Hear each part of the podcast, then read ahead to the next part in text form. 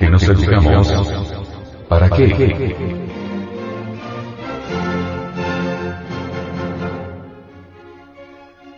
Es indispensable que los padres de familia comprendan que la tarea de la educación se realiza sobre la base firme de la mutua cooperación entre padres y maestros. Es urgente decirles a los padres de familia que la educación verdadera es necesaria para levantar a las nuevas generaciones. La educación verdadera le aclara a los padres de familia que la formación intelectual es necesaria pero que no es todo. Se necesita algo más, se necesita enseñarle a los educandos a conocerse a sí mismos, a conocer sus propios errores, sus propios defectos de tipo psicológico. La educación verdadera le comunica a los padres de familia que los hijos se engendran por amor y no por pasión animal. Resulta cruel y despiadado proyectar nuestros deseos animalescos, nuestras violentas pasiones sexuales, nuestros sentimentalismos morbosos y emociones bestiales, en nuestros descendientes. Los hijos son nuestras propias proyecciones y es criminal infectar al mundo con proyecciones bestiales. La educación verdadera reúne tanto a padres como a maestros en una unidad con el sano propósito de capturar el camino de la responsabilidad moral para con sus hijos, para con la sociedad y el mundo. La educación verdadera reeduca al educador y orienta a los padres de familia. La educación verdadera nos enseña a amar verdaderamente para transformar al mundo, y une a los seres humanos para levantar entre todos, el templo maravilloso de una nueva enseñanza didáctica y dialéctica, entre el augusto tronar del pensamiento. ¿Alguna vez usted ha pensado, por qué se educa? ¿Por qué se aprende historia, matemática, geografía, química, o lo que fuere? ¿Alguna vez se ha preguntado, ¿para qué se asiste a la escuela, al colegio? ¿Acaso es importante averiguar por qué se nos atesta con informaciones, con conocimientos? ¿Qué es toda la así llamada educación? Los padres envían a la escuela a sus hijos, tal vez porque ellos mismos han aprobado ciertos exámenes y han obtenido diversos títulos. Se ha preguntado, ¿Por qué usted fue a la escuela, o por qué los maestros le hicieron esta pregunta? ¿Saben los maestros por qué ellos están ahí? No debe usted tratar de averiguar qué significa toda esa lucha por estudiar, para aprobar exámenes, para vivir en cierto lugar lejos de su casa y no tener miedo, para ser hábiles en los deportes, etc. ¿Deben los maestros ayudar a los educandos a investigar todo esto a prepararlos únicamente para que aprueben los exámenes? Los alumnos aprueban los exámenes porque saben que tendrán que obtener un empleo, que deberán ganarse la vida. deben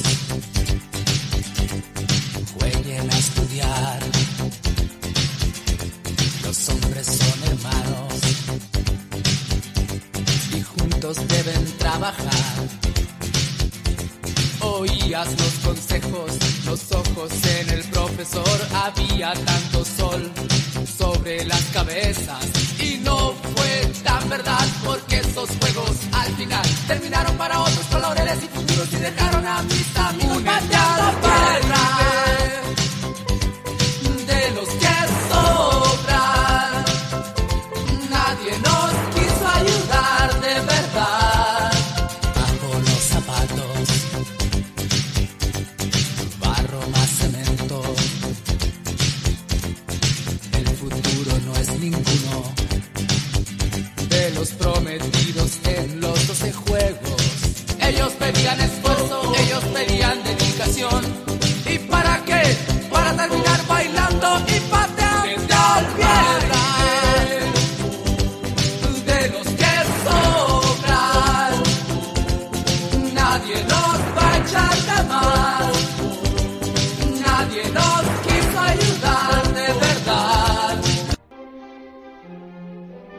¿Por qué aprueban los educandos los exámenes?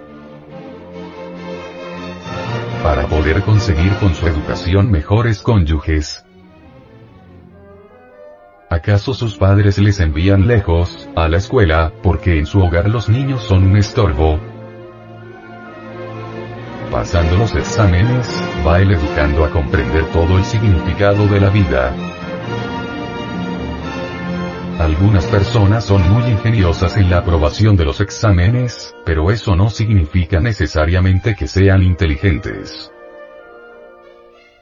Otros que no saben cómo aprobarlos exámenes pueden ser mucho más inteligentes. Pueden ser más capaces con sus manos y pueden considerar las cosas más profundamente que la persona que solo rellena su cabeza para aprobar los exámenes.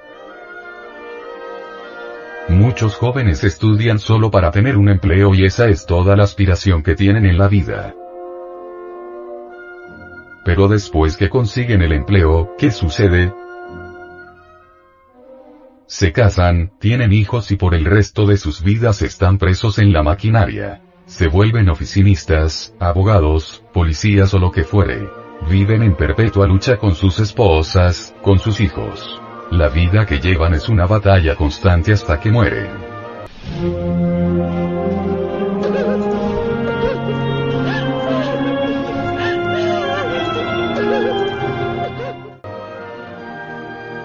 ¿Y qué es lo que ocurre con las damas? Se casan. Aspiran a eso, así como el interés de sus padres es que se casen. Y después tienen hijos. Si disponen de algún dinero se interesan en sus vestidos y en cómo lucen. Se preocupan por las reyertas que tienen con sus maridos y por lo que dirá la gente. ¡Deja el maldito celular! ¡Deja el maldito celular! ¡Ya me tienes cansado! ¡Deja el maldito celular! ¿Alcanza usted a ver todo esto?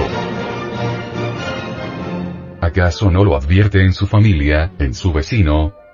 ¿No ha notado cómo esto ocurre todo el tiempo? Sin embargo, casi ninguna persona averigua cuál es el significado de la educación, ni por qué necesita que se le eduque, ni por qué se pronuncian elaborados discursos acerca de lo que se supone que la educación está haciendo en el mundo. Usted quizá puede leer obras de Bernard Shaw, quizá pueda citar a Shakespeare o Voltaire, o algún nuevo filósofo, pero si en sí mismo no es inteligente, si no es creativo, ¿cuál es el sentido de esta educación? No es, entonces, esencial tanto para los maestros como para los estudiantes descubrir cómo ser inteligentes, la educación no consiste solo en que seamos meramente capaces de leer y de aprobar exámenes. Cualquier persona lista puede hacer esto. La educación consiste en cultivar la inteligencia. Por inteligencia no entendamos la astucia o el tratar de ser hábil a fin de superar a otros. La inteligencia, por cierto, es algo completamente distinta. Es urgente que exista la libre iniciativa para que surja la inteligencia creadora en los alumnos y alumnas. Es necesario darle libertad de expresión creadora espontánea y sin condicionamiento de ninguna especie, a todos los alumnos y alumnas a fin de que puedan hacerse conscientes de aquello que estudian. El libre poder creativo solo puede manifestarse cuando no tenemos miedo a la crítica, al que dirán, a la férula del maestro, a las reglas, etcétera, etcétera, etcétera. La mente humana está degenerada por el miedo y el dogmatismo y se hace urgente regenerarla mediante la libre iniciativa espontánea y libre de miedo. Necesitamos hacernos conscientes de nuestra propia vida y ese proceso del despertar debe comenzar desde los mismos bancos de la escuela. De poco nos habrá servido la escuela si salimos de ella inconscientes y dormidos. La abolición del miedo y la libre iniciativa dará origen a la acción espontánea y pura. Por libre iniciativa los alumnos y alumnas deberían tener derecho en todas las escuelas a discutir en asamblea todas las teorías que están estudiando. Solo así mediante la liberación del temor y la libertad de discutir, analizar, meditar, y criticar sanamente lo que estemos estudiando, podemos hacernos conscientes de esas materias y no meramente loros o cotorros que repiten lo que acumulan en la memoria.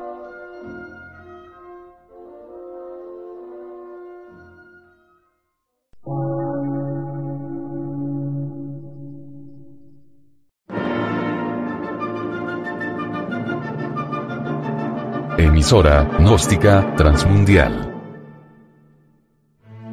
Por una nueva civilización y una nueva cultura, sobre la faz de la Tierra.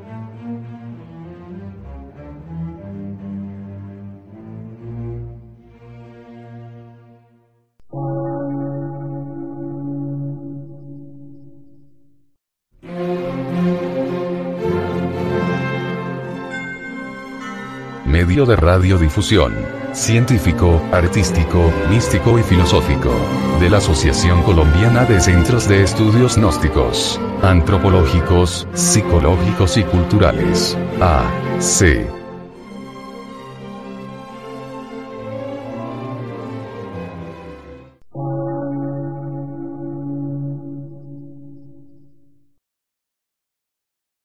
Lectura en movimiento. Difusión sin fronteras.